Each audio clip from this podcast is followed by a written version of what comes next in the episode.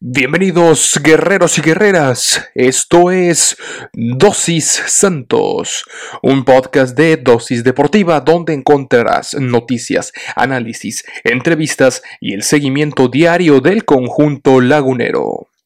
Yo soy Juan Carlos Flores Turrubiates y diariamente te administraré tu dosis santos. Recuerda que puedes sintonizar nuevos episodios de lunes a viernes a través de Spotify, Anchor FM, Apple Podcast, Google Podcast, Breaker y Radio Public.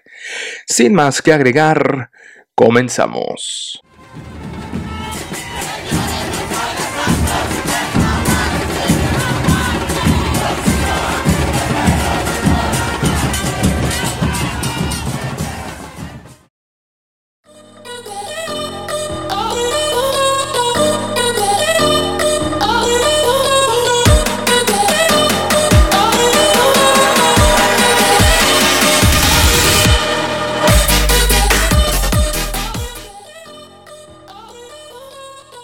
Hola, ¿qué tal? Bienvenidos a Dosis Chivas, el espacio deportivo del equipo más importante del continente. Y hoy, hoy repetimos match porque también es, eh, le damos la bienvenida a todos los aficionados de Dosis Santos quienes se unen a esta cobertura post partido de lo que fue el empate a un gol entre el Guadalajara y el equipo de Torreón en el Estadio Akron, un partido donde lo decíamos fuera de micrófono mi compañero y yo, fue un partido bastante agradable en lo que se refiere a espectáculo, no así en resultado, a lo mejor Santos es el que se lleva la mejor parte, sin embargo el Guadalajara se sigue hundiendo catastróficamente, ya no sabemos si hay que saltar o no porque el Titanic se está hundiendo y no va a haber repesca. Pero antes de profundizar en el partido, vamos a saludar a Juan Carlos Flores, quien está en este momento con nosotros, acompañándonos en esta transmisión de Dosis Chivas y Dosis Santos.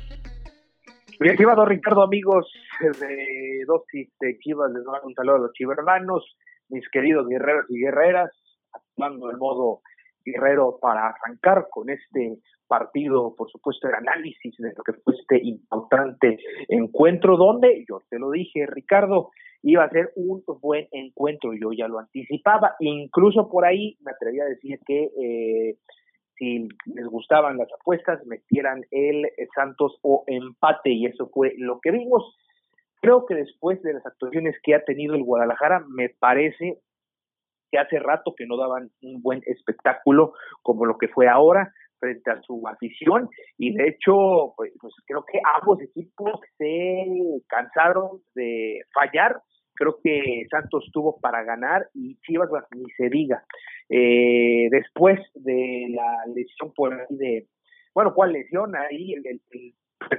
que se llevó eh, este este muchacho de Santos el knockout que se llevó Ronaldo Prieto, eh, pues ahí hubo una, unos ajustes que se tuvieron que hacer y a partir de ahí explotó la ofensiva de las Chivas, que también destacar a lo que hizo Acevedo, también en gran parte, estimado Ricardo. Sí, fue un partido bastante dinámico. El, el, equipo de Santos ya lo habías anticipado tú también. Es un equipo muy ligerito que sabe atacar y sabe contragolpear con bastantes unidades y lo hace a velocidad. En parte el primer gol es eh, consecuencia eh, de lo que es esta presión que genera este equipo a la saga defensiva del Guadalajara. Es cierto que es un error grosero de Irán Mier ese primer gol. Sin embargo, el equipo de Santos tiene mérito en tratar de apretar durante buena parte del partido y robar balones de forma constante a la hora de buscar el, la posición del esférico si es que no la tienen. Pero ¿qué te parece si iniciamos con lo que fueron las alineaciones del partido? Chivas apareció con Toño Rodríguez en la portería, sorprendió aquí otra vez el incomprendido Bucetich, que no entiendo exactamente qué es lo que pretende con el Guadalajara, eh, está a punto de perder su chamba y sigue sin entender exactamente qué es lo que eh, pretende el equipo en el terreno de juego. En este caso cambió de portero, algo un tanto inexplicable porque realmente Gudiño no lo venía haciendo mal, tampoco es que fuera el superportero del torneo ni mucho menos, pero no estaba cumpliendo, estaba haciendo su labor, estaba mínimo haciendo lo que uno le pide a cualquier futbolista, que es que cumpla con su labor eh, particular en el terreno de juego. Sin embargo, apareció Toño Rodríguez en esta oportunidad realmente mucho que cuestionarle en ese sentido a Víctor Manuel Bucetich. Eh, en la línea de cuatro apareció el Chapo Sánchez, regresó como lo habíamos anticipado Iramier y el Pollo Briseño en la central. Y por el lado izquierdo sí se alcanzó a meter al partido como titular Alejandro Mayorga. Hay que recordar que Ponce estaba suspendido por la expulsión en el clásico. Y además hay que destacar que también se llegó a especular que el Chicote Calderón aparecería como lateral por izquierda, sin embargo, el titular fue Mayorga y creo que debe ser así por el resto del torneo. La doble contención ya clavada del Guadalajara con Alan Torres y Jesús Molina, el capitán, una doble contención que de alguna manera en este segundo tiempo de este partido, cuando la rompió Víctor Manuel Bucetich y solo dejó a Alan Torres, al joven Alan Torres en el centro del terreno, se notó un equipo completamente distinto a la hora de ofender. Por lo tanto, aquí ya viene la cuestión, el cuestionamiento para Bucetich, que seguramente lo ampliaremos en la semana, de si debe o no repetir esta situación del segundo tiempo jugando con un solo contención, ya que Alan Torres, un chavito que tiene cualquier cantidad de aire y que puede resolver por sí solo la situación de, del inicio del juego, como es la famosa posición de cinco. Eh, más adelante ya apareció Isaac Brizuela por derecha, otra vez la necedad hecha mm, mm, con nombre y apellido que se llama Víctor Manuel Bucetich, poniendo otra vez a Uriel Antuna por el costado izquierdo. Solo les recuerdo un buen desborde en la primera mitad y hasta cierto punto, hasta cierto punto fue por la tibia mártaca del equipo santista, pero bueno, volvió a aparecer Antuna por ese costado, teniendo muchos problemas para eh, desequilibrar y desbordar por esa banda. Eh, Alexis Vega como media punta y adelante la otra sorpresa incomprensible a menos que haya estado lesionado pero no parece ser el caso porque después lo utilizó en el partido de JJ Macías quien apareció en la banca y el que apareció como titular fue el Chelo Saldívar quien está lejos de su mejor versión que probablemente la tuvo en el campeonato de la Corona número 12 con Matías Almeida en aquel ya lejano y añorado clausura 2017 que tanto extrañamos al pelado Almeida. Pero bueno, ¿cómo salió Santos en este partido? Eh, Santos Laguna salió con una eh, con un 4-4-2 eh, con Acevedo en la portería dando un eh, gran partido nuevamente eh, que tiene tiene para próximamente ser convocado a selección nacional. Ya en la línea de cuatro, dos laterales por eh, izquierda estuvo Andrade, no lo hizo nada mal, y Eisijara también por ahí, por el otro extremo de la derecha, eh, llevándose un cartón preventivo, y con centrales estuvieron de Félix Torres, que al final, Dios mío, la que salvó en la línea con el muslo casi estuvo ahí a punto de entrar el, el 2 por 1 a favor de las Chivas, pero al final, al final lo Félix Torres y Mateus Doria también, uno de los grandes titulares de este equipo. Eh, de hecho, la otra línea está, estuvo conformada por eh, Ibarwen y Otero, por ambos eh, extremos también de la izquierda y la derecha respectivamente. Ahí Ibarwen quien salió de cambio llevó un cartón preventivo y otro dando eh, buen, buen partido, metiéndole mucha velocidad, buenos centros, animándose en un par de ocasiones tratando de eh, sorprender a eh, Rodríguez, el, arquero, que yo tampoco entendí por qué lo, cambiaron, o más bien por qué lo utilizaron, pero creo que no hizo mal las cosas. Y por el centro estuvo Rolando Prieto, que fue el primer cambio que se tuvo que hacer al 156 por ese tremendo knockout efectivo que le propinó el señor Antuna. Eh, yo creo que también lo recordaremos a Antuna en este partido por este tremendo eh, golpazo que le dio directo con el balón en el mentor mandándolo directo al mundo de los ellos. Espero que se encuentre bien. Lo tuvieron que cambiar y, eh, bueno, ya hablaremos más adelante, me, me parece, Ricardo, del tema de las, eh, pues las construcciones, ¿no? También que se puedan prestar en el fútbol y eh, los protocolos que ya me parece que deben de existir homologado dentro de la Liga MX. Estuvo Alan Cervantes, Alan Cervantes que recordamos que estuvo en el último partido contra Honduras jugando prácticamente 120 minutos, jugó jugó este encuentro como titular, también ha sido las cosas bastante bien. Y el de Santiago Muñoz, también del preolímpico, jugó algunos minutos, no en, en, este campeonato, por ahí lo utilizó también eh, demostrando eh, pues ya cierta eh, grandeza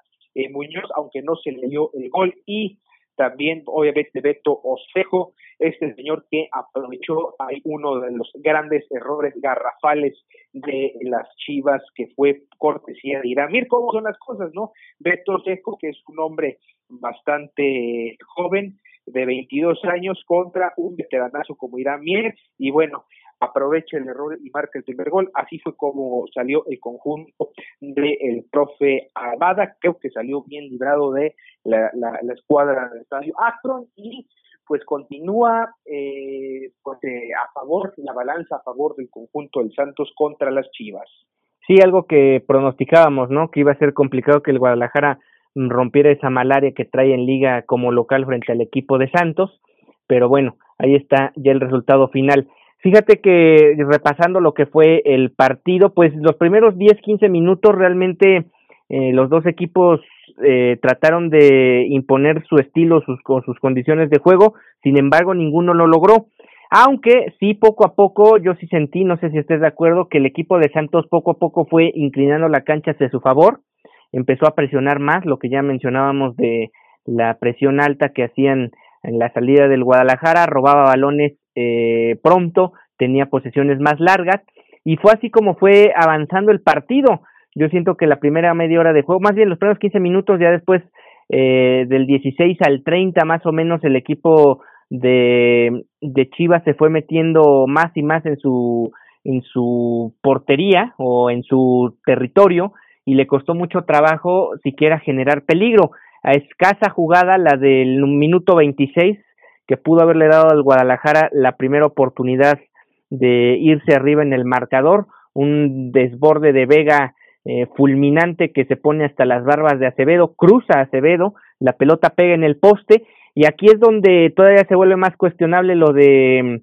lo de Saldívar como titular porque el rebote le cae al Chelo Saldívar, Saldívar trata de cabecear el esférico hacia la portería, no hace un buen contacto y además le permite a Acevedo que hace una extraordinaria atajada desviar el esférico y evitar el primer gol del partido. De alguna manera lo habíamos anticipado, si Chivas iba adelante en el cotejo, tenía más chances de ganar el mismo, dadas las circunstancias de cómo le gusta jugar a Víctor Manuel Bucetich. Pero esta falla de Saldívar, pues sí viene a colación a todo esto de que no haya entrado Macías como titular, porque siempre queda en la especulación de qué hubiera pasado si con otro futbolista le hubiera caído ese mismo rebote en el área. Al final el Guadalajara se perdió esa oportunidad y ya después vino el gol de, Santos al 31. Exactamente, y de hecho creo que salvo por esa eh, ese error que ocasionó Irán Mier,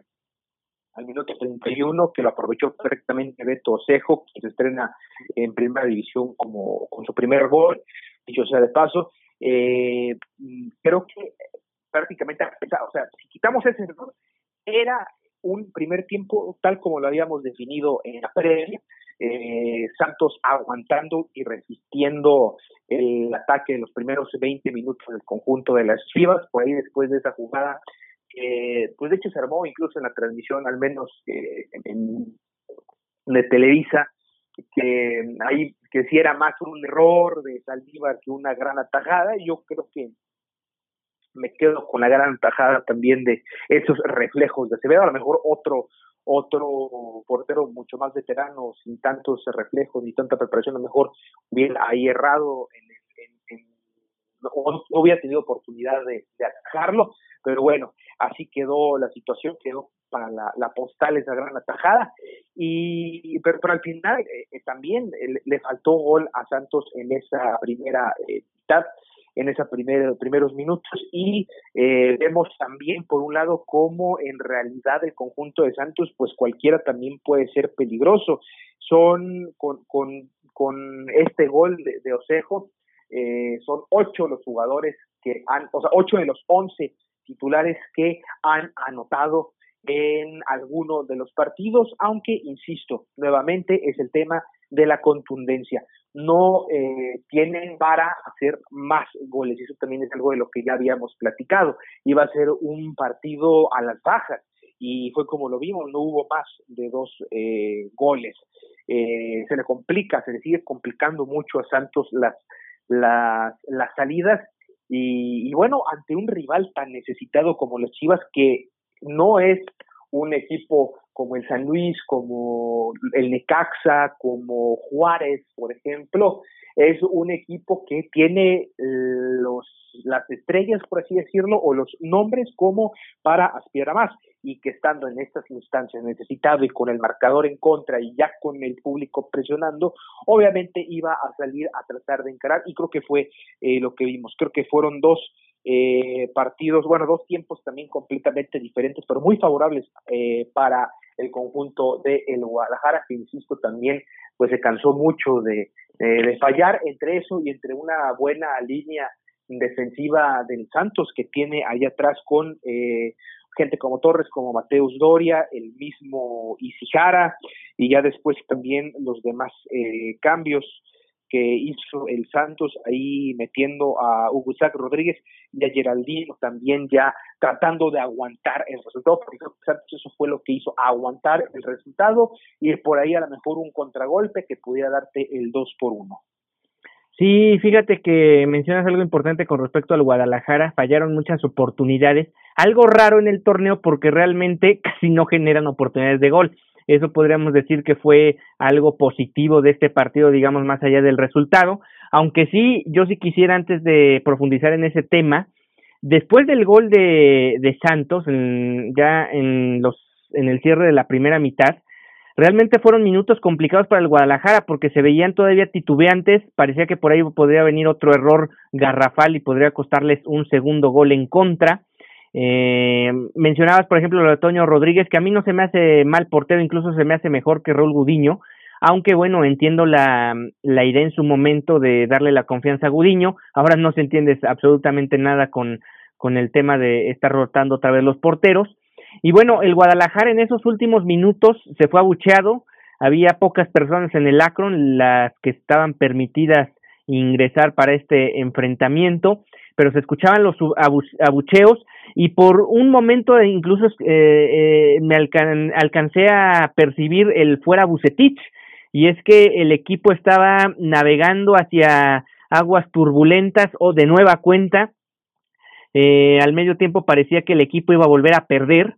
que iba a alejarse todavía más de lo que de todas formas se encuentra de una hipotética fase de reclasificación.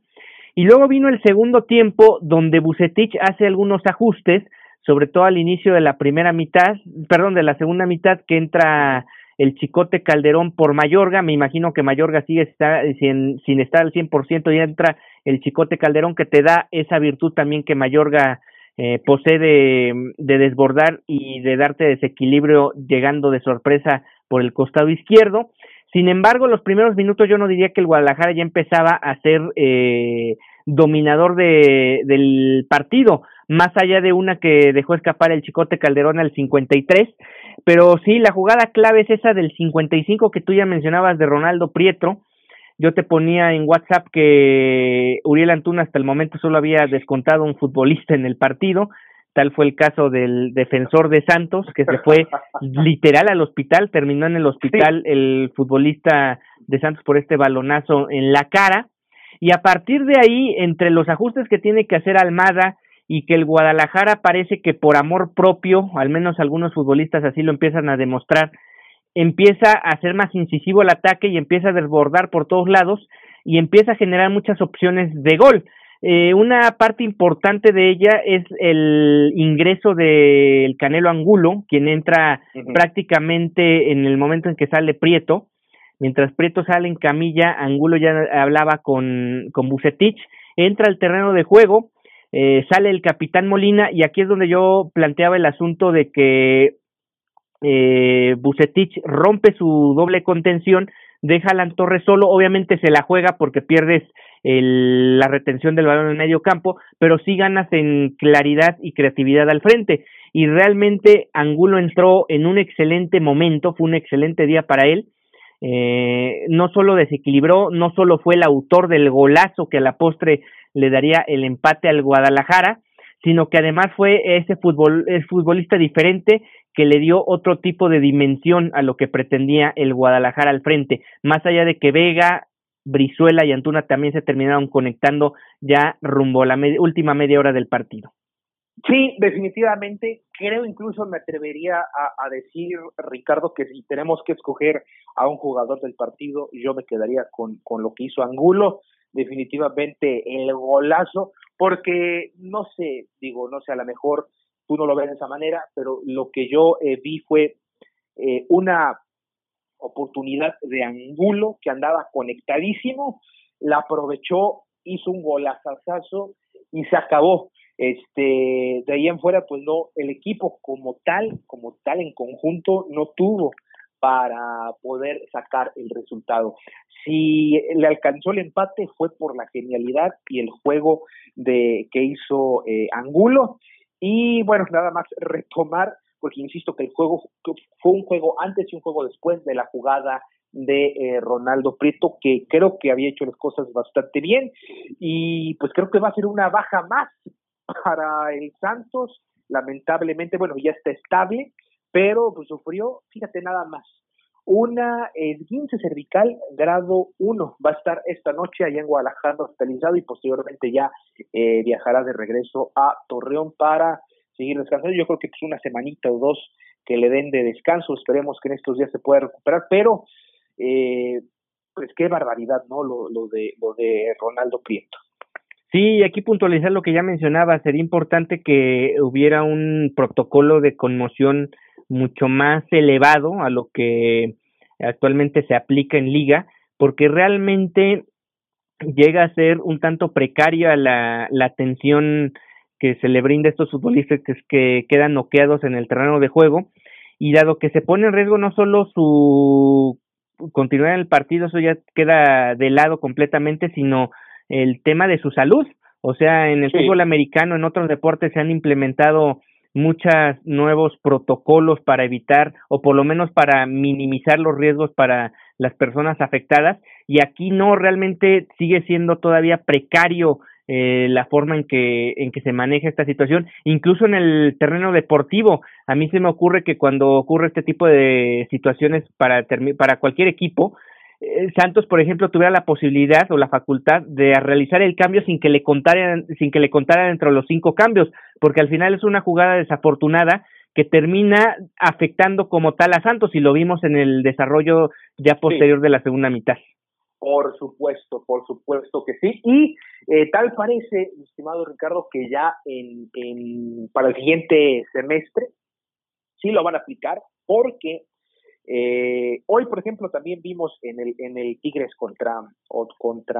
Gallos Blancos, a los primeros minutos, una jugada, un choque de cabeza fuerte también, que fue el Chaca Rodríguez por ahí, que le tuvieron que poner eh, un gorrito de natación para evitar el, sangrado.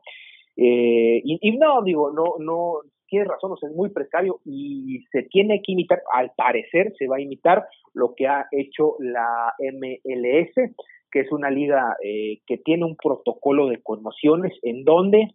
eh, un médico eh, por parte de la federación, en este caso la US Soccer o la MLS, está en cada juego, él es el que los evalúa y en el que hay una conmoción, salen 15 minutos, y si después de 15 minutos pueden regresar, regresan, y si no, entonces se les regala un cambio extra, como tú lo mencionas, para, para, pues, para, eso, precisamente, para eso. Y en esos 15 minutos que está el jugador en reposo, eh, si no fue una conmoción tan grave, puede haber un hombre que entra provisionalmente al terreno de juego para que no jueguen esos 15 minutos con 10 eh, hombres. Algo así podremos ver a partir de la siguiente, siguiente temporada. Y es que después de lo, de lo que vimos hoy, y no sé si, recordarás, eh, Ricardo, en el juego de femenil, porque si las cosas están mal eh, aquí en la Liga MX, en la Liga MX femenil las cosas están todavía peor. Este juego precisamente del Santos femenil contra el Atlas, en donde eh, Wendy Toledo eh, ataja un balón, pero no ve el poste, eh, queda completamente noqueada, solamente dos, dos eh, rivales ven y inmediatamente llaman a la, a la, a la camilla y demás, pero en realidad se trató de una manera pésima esa, esa conmoción, en este caso de Wendy Toledo. De hecho, fue un video que le dio la vuelta a la liga en su momento y otra vez ponemos este tema sobre la mesa, Carlos. Sí, yo creo que sería no solo a nivel Liga MX, sino a nivel FIFA que deberían implementar nuevos protocolos o más bien hacer más rigurosos los protocolos que ellos supuestamente aplican en estos casos. Y además eh, buscar sobre todas las cosas la integridad de la persona porque a mí me da la impresión que muchas veces la atención eh, sigue sin ser del todo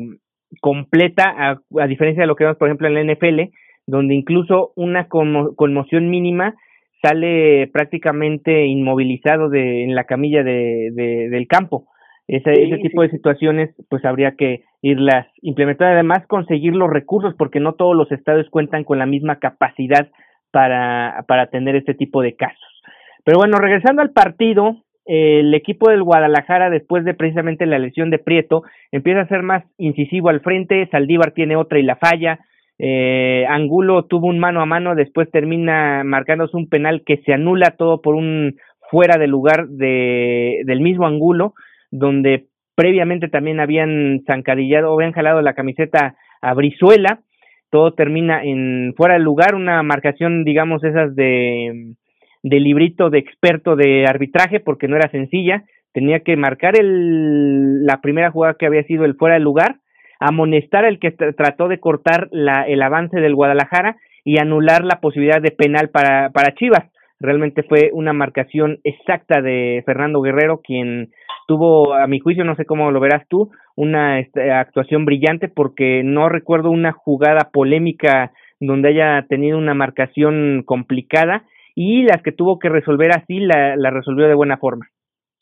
Exactamente, es eh, lo que quería puntualizar. Me parece que el árbitro, el cantante Guerrero, se lleva,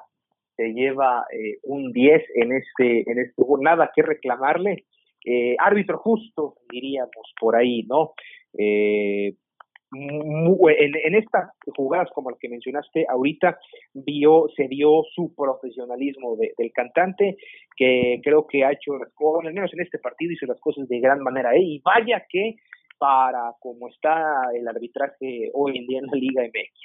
Sí, ojalá tuviéramos, la verdad, cada jornada, en, hablando en general de la liga, un rendimiento así de los árbitros, o por lo menos que se acercara lo que hizo Fernando Guerrero hoy. Por ahí hubo otras jugadas donde, por ejemplo, eh, amonestó Almada, ahí calmó los, las aguas con el entrenador de, de Santos, ya no se le fue escalando más la situación para que terminara en alguna expulsión de algún, de algún miembro del cuerpo técnico de cualquiera de los dos equipos. También de alguna manera le dio fluidez al juego. Eh, eh, a mi juicio también sacó las tarjetas cuando las tenía que sacar, no nada más por tratar de imponer cierto parámetro de falta, sino más bien cuando era necesario sacaba las tarjetas y en fin, así fue trasladándose el partido y tuvo una actuación más que incluso yo te diría que hasta agregó el tiempo suficiente. Hubo un tema, hubo un tema ahí, incluso recordarás ya sobre el tiempo de compensación, una situación con el tema del grito homofóbico, que más allá de que ya era el minuto 94 y a lo mejor cualquier árbitro había dicho, ah, bueno, ya va a acabar el partido, ya vámonos a,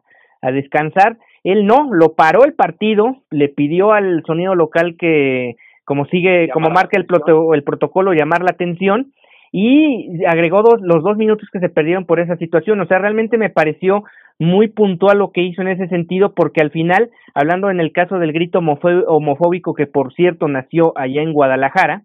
el, el cantante lo, lo resolvió de alguna manera correcta, no, no se metió en temas de, bueno, ya va a acabar el partido, ya que griten lo que quieran, ya no voy aquí a agregar dos minutos, que era la fácil, ¿no? O sea, eh, quitarse de problemas y, y irse a la fácil. Además, en una situación donde hablamos que había cuando mucho diez mil, doce mil personas en el estadio y por lo tanto a lo mejor ni siquiera tan, era tan era tan perceptible a nivel televisión. No, fíjate que eh, yo sí lo, lo, lo escuché se me hizo raro porque lo que sí lo escuché fue el primero. Eh, recordar que se tiene que eh, parar el partido, que lo va a parar unos momentos para hacer el llamado de atención. De hecho, por ahí vi claramente eh, que pidió el balón. Yo dije, ah, este, bueno, escuché el grito, pidió el balón e hizo una señal por ahí, ¿no? Este, con la mano indicó alrededor del estadio y diciendo que lo iba a parar por eso. Ahí fue cuando incluso los comentaristas, yo estaba eh, siguiendo el partido tanto en transmisión en tele como en radio, que muchas veces ahorita los, los, las transmisiones en televisión eh, lo hacen desde, desde cabina en estudio y no tienen gente a muchas veces o algunas veces en el, en el estadio, ¿no? En radio sí es completamente diferente, muchas veces están ahí mismo en el estadio, se ven y se pueden decir más cosas, eh, pues, eh, y, y, sí, efectivamente era lo que comentaban, pararon porque era la segunda vez que se, que se escuchaba el, el, el, grito, la primera, insisto, yo no la escuché, no te a decir en qué minuto fue, pero aquí sí fue este mucho más eh, pues sí, sí, sí se percibió, incluso en la transmisión por lo menos de, de, de dije, uy, ya, ya va a haber alguna manifestación o algún reclamo o algo, y efectivamente lo paró y nos fuimos hasta el 98. Eh, se habían, se habían eh, compensado seis minutos en gran parte por los cambios y por eh, la atención médica que recibió eh, Prieto en su momento, en el 56. Y sí, creo que, pues bueno, otra vez volvemos a lo mismo de este grito. Eh, creo que antes de la pandemia ya estaba muy controlado, ¿eh? y de hecho en el mismo preolímpico eh, ya también por ahí amenazaron, ¿eh? ya, ya, ya también la, la FIFA llamó la atención, se, se vivió nuevamente eh, esta cuestión del grito, que creo que al menos antes de la pandemia era algo que ya casi estaba resuelto, creo que habrá que hacer hincapié nuevamente porque aguas, porque en una de esas incluso hasta suspenden el partido o llegan a perder puntos en el caso de los clubes y para qué queremos eso, Ricardo. Sí, exactamente, es una situación eh, lamentable que se siga apareciendo esto en los estadios del fútbol mexicano, en lo particular en Guadalajara, en tanto en el Estadio Jalisco como en el Akron, donde de hecho, sí. nació en el Jalisco el grito, pero realmente la gente de la zona metropolitana de, de Guadalajara es la que ha malamente eh, permeado este grito alrededor, alrededor, de los mexicanos, no solo en, en nuestro país, sino incluyendo gente que se encuentra en Estados Unidos o cuando la selección viaja a otra competencia internacional. Y bueno, ¿sí? Ah, sí, te decía, y es más, creo que en términos generales, Ricardo, fue un partido agradable, fue un partido que, que me gustó, me gustó cómo se desarrolló en general. Lo, los, los únicos peros que le pongo fue esto del grito y por ahí la, lesión de, de, Prieto, lo único, lo único que, que, sucedió. De ahí en fuera creo que fue un partido eh, redondo, a mí me gustó, aunque, insisto, la, este resultado le sirve por ahí más a Santos que a las Chivas. Le, le, sirve de poco o de nada rescatar este, este empate y bueno, Santos que se queda en la cuarta posición. Sí, eh, en el caso de lo que fueron los últimos minutos del partido, ya posterior a ese gol que cae el 75 de, de volea de, y de aire que conecta Angulo y que te, era la única forma me parece para vencer el día de el día de este partido a Carlos Acevedo estaba teniendo un excelente duelo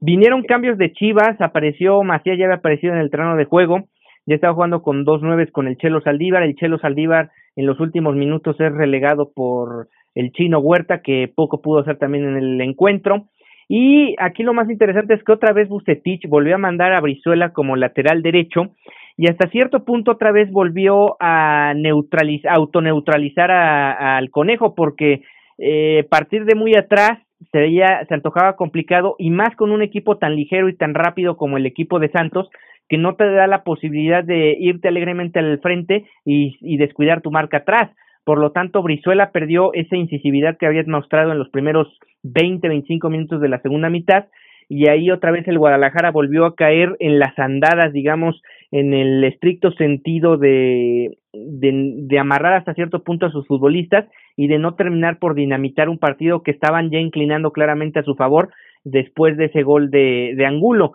Realmente los últimos 15 minutos ya se volvió de, de posesión alterna, llegaban los dos equipos al área rival, los dos equipos tuvieron posibilidades de, de tomar la ventaja de nueva cuenta en el caso de Santos, de remontar en el caso de Chivas, pero finalmente todo quedó en ese uno a uno y como tú lo mencionas, el Guadalajara ne necesita, lo mencionaba yo el viernes, necesita hacer eh, nueve puntos por lo menos para asegurar los famosos 21 puntos. Digamos, ahorita sumó uno de esos nueve que requiere y ya se verá si al final del partido de la jornada 17 contra Tigres, Chivas sí consiguió los nueve puntos o va a terminar extrañando estos dos que dejó ir el día de hoy. Entonces ahí queda la situación con el cuadro rojiblanco, que de alguna u otra forma su margen de maniobra va siendo cada vez más reducido. Ya eh, el margen de puntos que puede dejar en el camino empieza a acercarse dramáticamente a cero.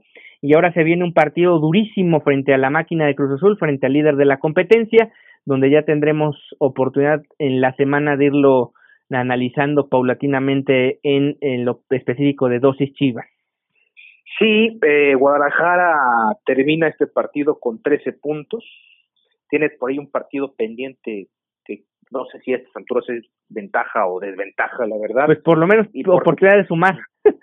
Pues sí, pero ante unos rayados que van creciendo. Pero está hasta a un punto ¿eh? de zona de clasificación.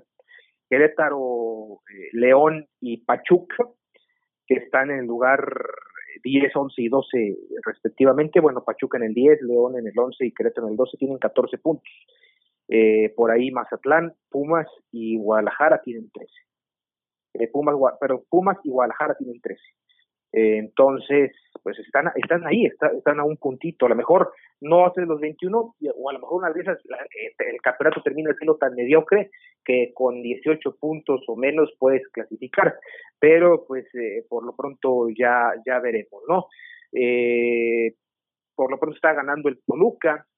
también, si gana su partido, se coloca en la cuarta posición, se colocaría en la cuarta posición. Santos caería a la, a la quinta, o sea, estamos hablando que ya estamos fuera de la zona de, de, lo, de cuartos de final, eh, si queda el Toluca, eh, si gana su partido, y estaríamos también junto con el 5 y el 6 sería Santos y Atlas, imagínate cómo está la cosa, Ricardo.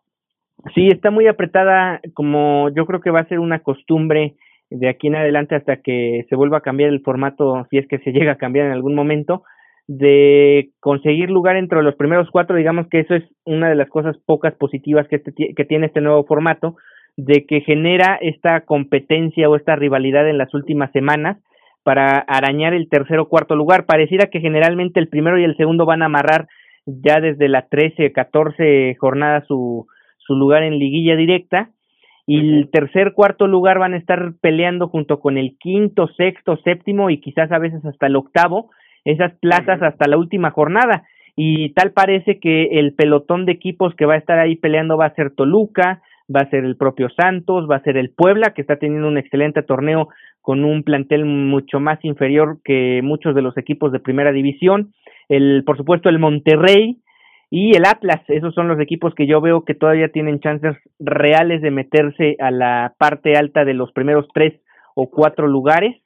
y ahí ir afianzando la famosa liguilla directa, porque al final sí es un riesgo muy grande irte al repechaje y a jugarte al todo por el todo en un solo partido. Ya vimos lo que le aconteció al Monterrey hace, hace un semestre, quedando eliminado con el, con el Puebla en el BBVA.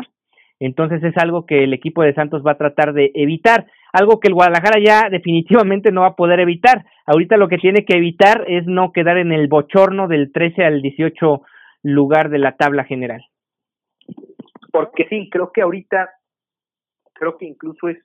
bochornoso o debería ser para los equipos eh, bochornoso en, un torneo cuyo formato eh, pues eh, lo único que hace es que hacer hacer hacer a los equipos mediocres ya terminar en los puestos del después del 8, ¿no? Lo que es el 9, 10, 11 y 12 que reciben los partidos, no bien que son visitantes en repesca, creo que a partir de ya debería de ser eh, vergonzoso. Y ahora imagínate terminar fuera de, la, de, los primeros 12 lugares, ¿no? Estar del 13 al 18, ahorita está eh, Chivas en, en, el 15, sí, sí, no, no debería de estar acostumbrado el conjunto de Guadalajara, sobre todo cuando, pues, el América está en segundo, Cruz Azul está en primero,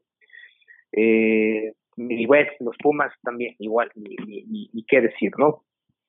Sí, sí, eh, hay varios equipos que no están están lejos de tener un buen torneo y que realmente de los llamados grandes, ¿no? Ajá, o, o al menos populares o que llaman la atención en más allá de su ciudad.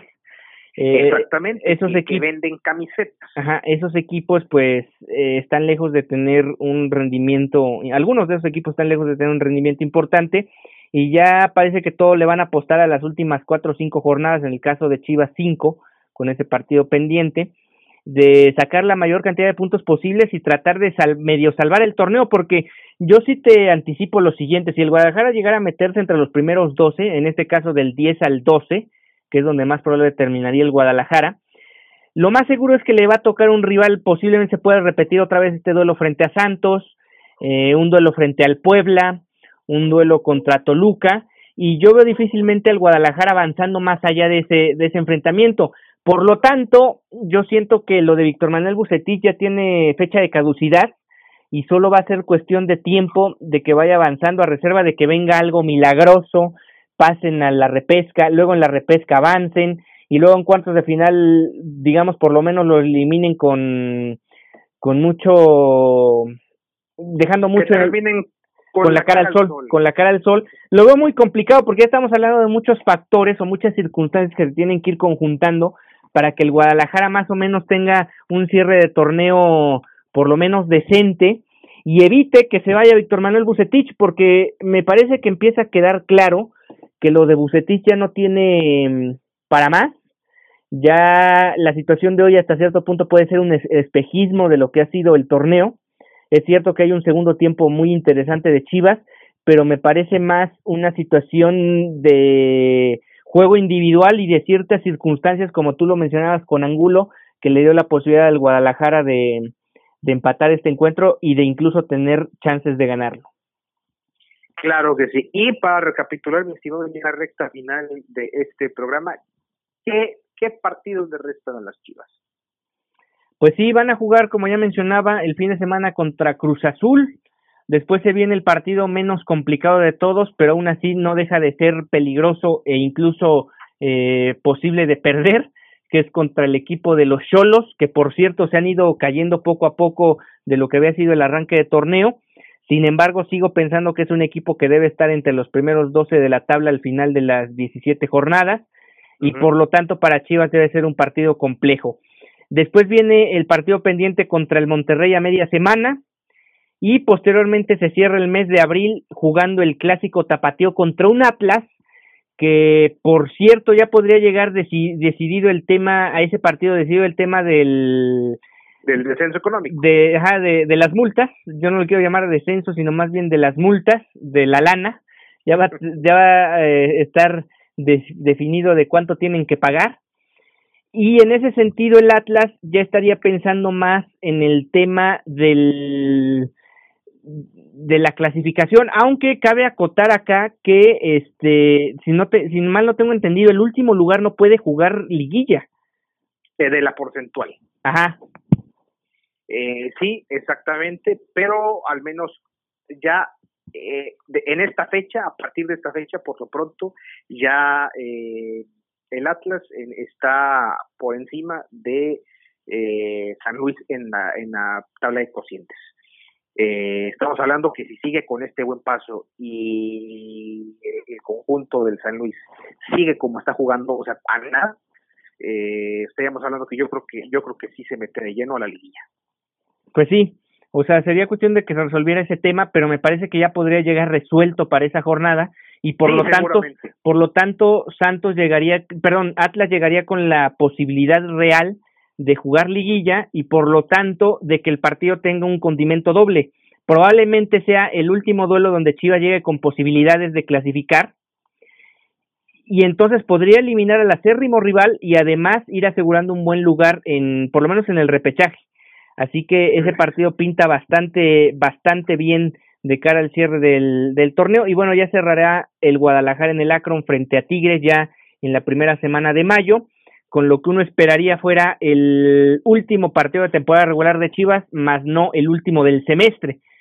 Por lo menos esperar que jueguen el famoso repechaje, pero bueno, se ve, se antoja más que complicado, sobre todo por la calidad y el ritmo que traen los adversarios próximo.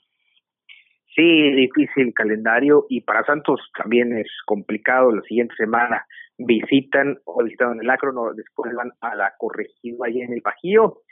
eh, visitando a los Gallos Blancos que fueron derrotados uno por cero por los Tigres, que parece que ya van a la alta, pero quién sabe. Eh, yo creo que es un partido donde se puede conseguir puntos, no sé si ganarlo, yo creo que sí,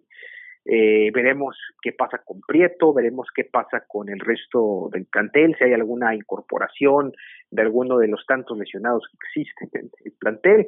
Eh, pero bueno, contra Querétaro me parece que se pueden rescatar puntos. Después reciben a Toluca, que veremos cómo le va contra, contra el León, pero este va a ser un duelo de alta importancia, dado a que eh, pues se juegan ese cuarto lugar que tanto hablamos. Posteriormente visitan el Estado de Hidalgo ante un Pachuca, en donde creo que eh, también será difícil porque Pachuca incluso quiere aspirar a llegar también a la clasificación, estar entre los primeros 12, y terminan contra recibiendo a Puebla. Un Puebla que también está haciendo las cosas bastante bien y que incluso puede estar ahí entre el quinto o sexto eh, lugar terminar, entonces eh, tendrá tendrá que estará obligado el Santos a eh, ganar todos sus puntos en casa y tratar de conseguir también la mayor cantidad de puntos si se pueden los tres, pero sino por lo menos de sumar en, eh, en, de, visitante, cosa que sabemos se le sigue complicando al Santos. Pues bueno, con esto estamos ya llegando a este final de match entre Dosis Chivas y Dosis Santos. Recuerden que nos pueden sintonizar tanto el podcast de Chivas como el de Santos en Spotify, en Breaker, en Apple Podcast, en Google Podcast, en Radio Public. Ahí pueden seguir las transmisiones de lunes a viernes de estos dos equipos. Eh, mañana en lo particular vamos a profundizar un poco sobre lo que fue el duelo de Chivas femenil que goleó 4-1 a pues equipo sí juega bien. El equipo femenil ganó cuatro goles por uno a Pumas allá en las instalaciones del cuadro rojiblanco. Y también hablaremos sobre cómo le fue al Tapatío, que sigue buscando las primeras plazas de la Liga de Expansión. El Tapatío eh, de nuestra Liga de Expansión. Eh, un saludo a la gente del Celaya. Celaya, próximo campeón, no importa el Tapatío, lo que importa es el Celaya, señores. Pues bien, muchas gracias Juan Carlos por haber estado con nosotros en esta emisión. A recordar, encantadísimo de hacer este crossover. Me parece, digo, siempre es un placer hablar contigo, se disfruta bastante y más hablando de el equipo de nuestros amores, en tu caso las Chivas Rayadas del Guadalajara y en el caso de el Coloso del Norte en Santos Laguna. Te mando un abrazo a la distancia, Ricardo. Muchas gracias y muchas gracias a todos los que nos sintonizaron en esta emisión. Esperemos volver a tener otro crossover entre estos dos equipos ya al menos en, en la reclasificación, pero ya eso lo podremos eh, determinar hasta el mes de mayo. Que tengan... Ajá. no, tú no te preocupes, Ricardo, eh, ya que eliminen a las Chivas, tú puedes seguir en el programa de Dos y Santos como invitado. Muchas gracias. De todas formas, creo que vamos a tener Dos y Chivas para rato porque el equipo femenil va a dar mucha guerra en la fase final del torneo de la Liga MX femenil. Pues muchas gracias a los que nos sintonizaron. Hasta entonces.